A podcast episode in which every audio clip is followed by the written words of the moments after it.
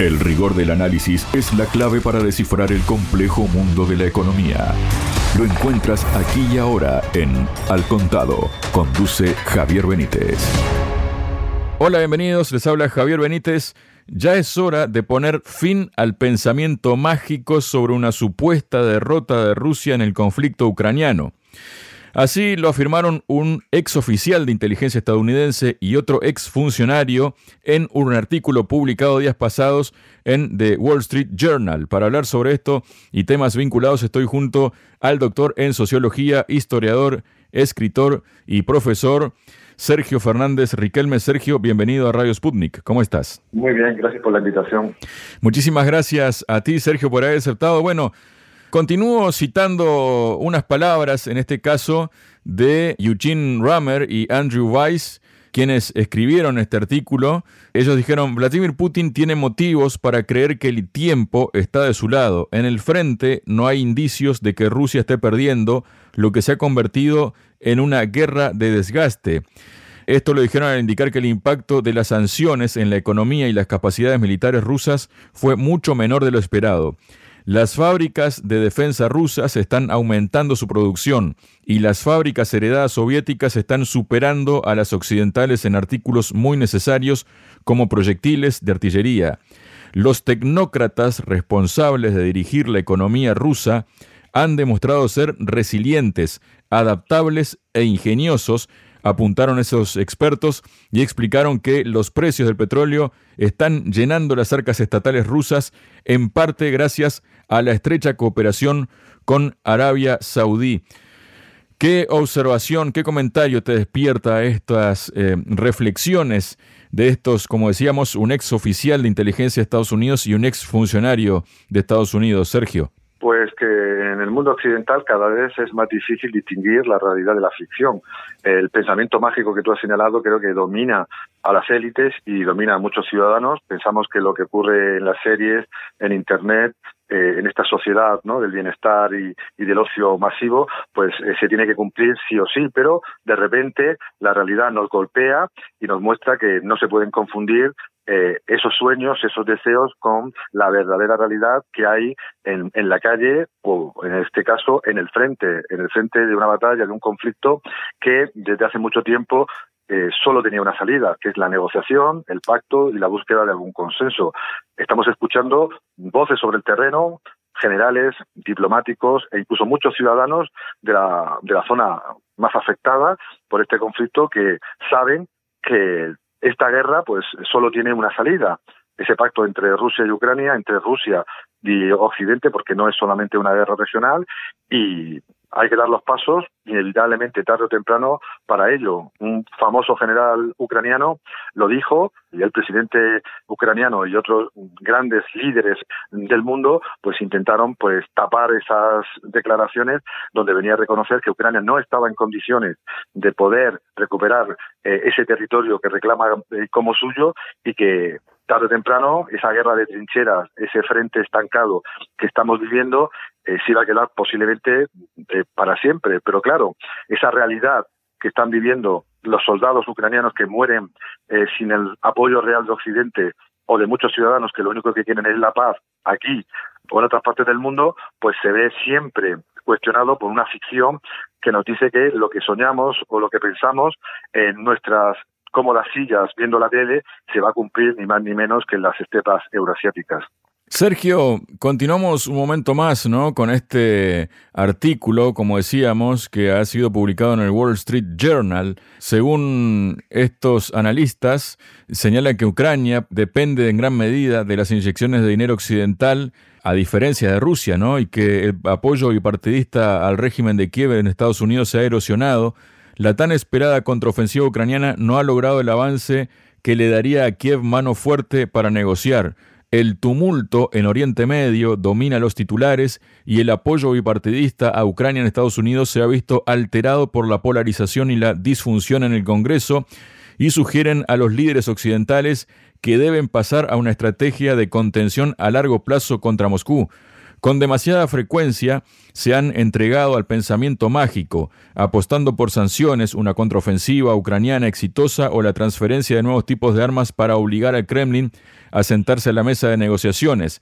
Señalaron también que más de seis meses antes del inicio del operativo militar, Putin aprobó una nueva estrategia de seguridad nacional para Rusia. Concluyeron que el objetivo principal de ese documento era preparar al país para una confrontación a largo plazo con Occidente y dicen que hoy Putin puede decirle a la nación que su estrategia está funcionando y por otro lado tenemos también algo que ha ocurrido en paralelo a esta publicación que el presidente Joe Biden promulgó una ley que permite financiar las operaciones del gobierno federal al menos dos meses más, ¿no? Porque no se ha aprobado el presupuesto que debió aprobarse a fines de septiembre, principios de octubre se hizo uno provisorio hasta el 17 de noviembre y ahora está rigiendo otro hasta entre finales de enero y principios de febrero, ¿no? Y en este nuevo presupuesto no se incluye ayuda adicional a Israel y a Ucrania. Esto viene a mm, subrayar, Sergio, lo que dicen estos eh, analistas en ese artículo. Sí, esta película cada vez tiene menos seguidores, cada vez va menos gente al cine a verla metafóricamente hablando. Ya no está en la propaganda, en los anuncios, porque ahora la ficción se va hacia Tierra Santa, hacia Oriente Medio, donde se cree también con el pensamiento mágico que Israel arrasando con Gaza pues va a acabar con un problema que lleva muchos siglos de historia. En este caso, pues eh, la gente ya se aburre y está viendo pues eh, capítulos repetidos de un conflicto que debería haberse solucionado eh, en las primeras entregas de esta película o, que, o de esta serie, porque vamos ya para una serie de, prácticamente de películas donde eh, los buenos no son tan buenos ni los malos son tan malos. Y eso lo saben pues los periodistas lo saben los políticos lo saben los ciudadanos que a veces pues nos gusta mucho en nuestra ficción eh, poner no eh, ese juicio moral por delante de todo y en un conflicto como este señalar pues quién tiene la razón y quién no la tiene. Pero los hechos indican lo que tú has señalado.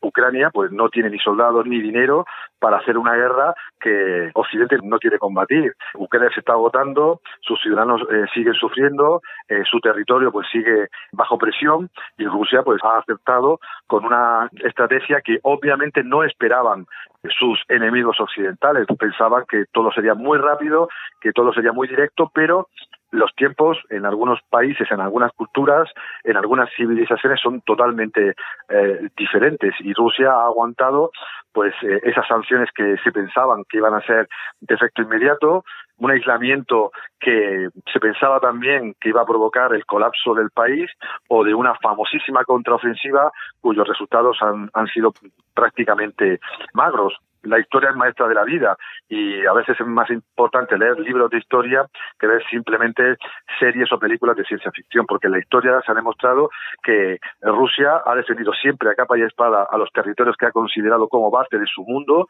de su civilización, eh, en Georgia, en, Transnistria o en otras partes del antiguo espacio postsoviético y lo seguirá haciendo. Y eso hay que conocerlo y no fantasear con que desde Occidente podemos resolver los problemas de otro mundo solo con nuestras fórmulas. Y ahora parece, Sergio, que el capo de la OTAN, ¿no? Jens Stoltenberg, el secretario general, se da cuenta de que la situación en el frente ucraniano es más complicada de lo que lo esperaba la OTAN. ¿No? Dijo, debemos darnos cuenta de que la situación en el campo de batalla es difícil, más difícil de lo que esperábamos.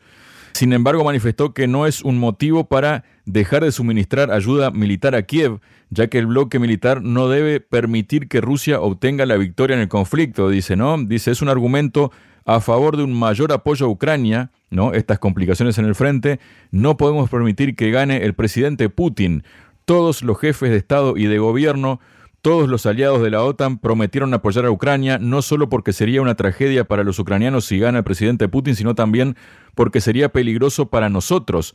Y han salido también unas declaraciones del presidente de Ucrania, Volodymyr Zelensky, en este sentido, ¿no? Él dijo que el cese de la ayuda financiera de Occidente provocaría una crisis en su país. Dijo, se lo diré con franqueza, sin este tipo de apoyo será muy difícil porque todo el dinero que gana Ucrania Sí, estamos ganando dinero incluso durante la guerra. Todo este dinero se lo pagamos a nuestros militares esto es un hecho, a nuestros militares nadie les paga nada, nosotros no le pedimos a nuestros socios, pero todo lo que ganamos, todo lo que tenemos, se lo damos al ejército. Bueno, y uno entonces le ven a la cabeza, ¿no? El hecho de esas investigaciones periodísticas de Seymour Hersh que dicen que, por ejemplo, Zelensky tiene cientos de millones de dólares en algunas cuentas en paraísos fiscales, o esas armas que se venden en el mercado negro también, ¿no? Y entonces sale Zelensky diciendo que será una crisis, se dejan de apoyarlo, ¿no? ¿Cómo pinta todo esto para la OTAN, teniendo en cuenta que Estados Unidos parece que eh, está un poco cortando el, chorro, ¿no? La OTAN sigue hablando de que es necesario financiar y esta realidad que está viendo Zelensky, que no sé, parecería que en algún momento pensó que la financiación iba a ser eterna, ¿no? Claro, estamos tan acostumbrados a la ficción en la cultura, en los medios de comunicación y ahora en la política que no nos damos cuenta de que la realidad es mucho más compleja. Antes lo he dicho, eh, pensamos siempre que hay buenos y malos en los desenlaces de, los conflictos y también pensamos que hay vencedores y vencidos. Y como tú has dicho, eh, a veces los supuestos buenos pues tienen eh, no eh, tienen un pasado que esconder o hacen cosas que se ocultan porque no se puede mostrar a la opinión pública que a los que hemos considerado buenos pues tienen claro problemas incompatibles incluso con nuestras propias convicciones. Y en cuanto al a los vencedores y vencidos, pues eh, también pensábamos que, que como en, las películas de la Segunda Guerra Mundial o de la Guerra Fría, pues el bueno vencería eh, y si no vence, pues claro, el mal absoluto dominaría el mundo y sabemos que eso eh, en la realidad, vuelvo a insistir, no se produce. Ucrania pues no puede ganar esta guerra eh, y Rusia no la puede perder. Y eso es un hecho evidente que mm, están comprendiendo muy lentamente los que realmente están detrás de este conflicto. La OTAN, tras declarar no eh, informalmente la guerra a Rusia y tras intentar que Ucrania hiciese su guerra en esa zona, pues se ha dado cuenta de que pues no tiene ni los recursos necesarios, ni los soldados necesarios, ni la motivación necesaria para hacer cumplir sus objetivos la solución es la de siempre, eh, ni buenos ni malos, ni vencedores ni vencidos, sino una mesa de negociaciones donde partes en conflicto, como cualquier, ¿no? como cualquier hijo de vecino, pues tiene que sentarse porque lo importante pues son los derechos de los ciudadanos y la resolución pues lo mejor posible de conflictos que nunca deberían haber ocurrido. También se ha pronunciado Sergio eh, Jeffrey Sachs, ¿no? Este economista estadounidense quien declaró que Estados Unidos está subiendo la apuesta en lo que respecta a Ucrania, aunque entiende que está perdiendo el juego. Durante una entrevista con el periodista Glenn Greenwald, publicada días pasados, Sachs dijo que el enfoque de las autoridades estadounidenses sobre el conflicto en Ucrania es otro desastre masivo de la política exterior de Estados Unidos. Sostuvo que no era muy difícil ver que Ucrania no ganaría el conflicto. Como dijiste, ¿cómo se puede vencer a Rusia? Era bastante obvio, estas personas simplemente no son muy inteligentes. El economista afirmó que a partir de 2008 Estados Unidos ha jugado una mano perdedora, la frase que en el póker describe la situación en la que una persona recibe cartas y entiende que no puede ganar. Habla aquí Sachs de que hay un error masivo de política exterior de Estados Unidos, ¿no? Una política exterior que además tiene esas ambiciones económicas sobre recursos energéticos y demás que mm, Estados Unidos siempre quiere jugar esa carta, pero claro, una cosa es enfrentarse con otro tipo de países como Libia, por ejemplo, ¿no? Y otra cosa muy distinta es enfrentarse a Rusia, además de que provocó el hecho de empujar a Rusia hacia China y todo lo que implica también el hecho del BRICS, en todo eso porque está todo relacionado, Sergio sí, está todo relacionado porque al final hay un eje denominador común a toda esta política internacional, que es fundamentalmente el bill dinero, el bill metal. ¿Por qué? porque se habló mucho de defender la integridad territorial de Ucrania, ¿no? Eh, apoyándola eh, sin ambajes, pero claro, se hace la vista gorda con Israel, con Marruecos o con Turquía, que invaden que se anexionan otros territorios que no son suyos. Se hablaba de defender los derechos humanos frente al malvado mundo oriental, pero también se hace la vista gorda eh, con dictaduras salvajes en el Golfo Pérsico. Y se habla pues de que hay que sostener a Ucrania sí o sí hasta la victoria final, pero cuando el dinero ya no puede salir como antes, cuando los ciudadanos saben que se está malgastando o cuando saben también eh, a través de los medios de comunicación que no llega a donde debería llegar, porque recordemos la cantidad de millones y millones de dólares que han llegado a Ucrania y a países vecinos para hacer frente a la llamada agresión rusa sin ningún resultado, porque el frente está estancado, hay partes de Ucrania que nunca van a volver a, ser dominadas por Kiev, sino que van a regresar a la que consideran como la madre Rusia y, y la situación enquistada, los ciudadanos empobrecidos y territorios enemistados per secula. Por tanto, al final, eh, siempre se ponen temas ideológicos, religiosos, eh, políticos encima de la mesa, pero es simple y llanamente la economía la que, a mi juicio, motivó el inicio de la guerra. Grandes empresas se han hecho, ¿no? Eh, con pingües beneficios a partir de la venta de armas o de la subida exponencial del precio de ciertos productos básicos y así seguirá. creo que el dinero es la clave que lo marca todo pero que nadie, por desgracia, quiere poner encima de la mesa. Y luego, Sergio, tenemos también unas declaraciones que hizo días pasados Andrei Yermak, quien es jefe de la Oficina Presidencial de Ucrania. Afirmó que el periodo más duro para Kiev en el conflicto aún está por llegar.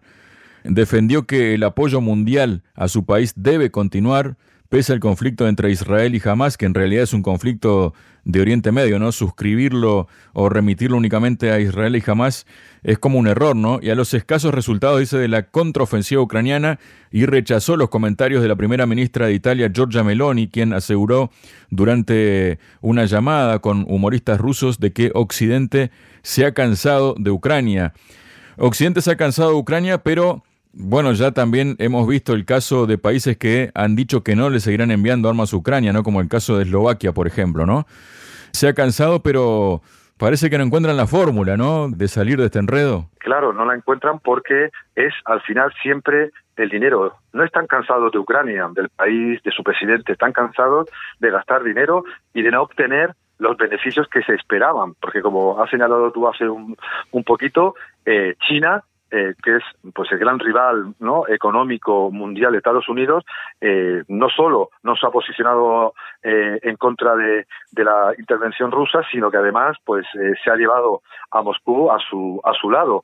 Y, están cansados de que ese dinero pues no tenga los frutos que esperaban, que no acabaran supuestamente con, con, la situación de estancamiento, que no evitaran que esas partes de Ucrania volvieran al seno de la madre Rusia y que además pues llegara un momento que las propias fábricas de municiones no dieran pues abasto eh, para poder seguir vendiendo y ganando a costa de un conflicto que debería haber eh, sido breve y haberse solucionado en los primeros meses de, de, su inicio. Por tanto, claro que Occidente está cansado, pero está cansado de perder dinero o de no ganarlo. Y Ucrania, pues si no es rentable para eh, Occidente, tarde o temprano dejará de ser socio porque al final hay otros más importantes como Israel, Marruecos o Arabia Saudí que parece que sí van a ganar sus respectivas batallas y que además pues van a ser socios fieles haciendo lo que hacen con sus ciudadanos y con otros territorios.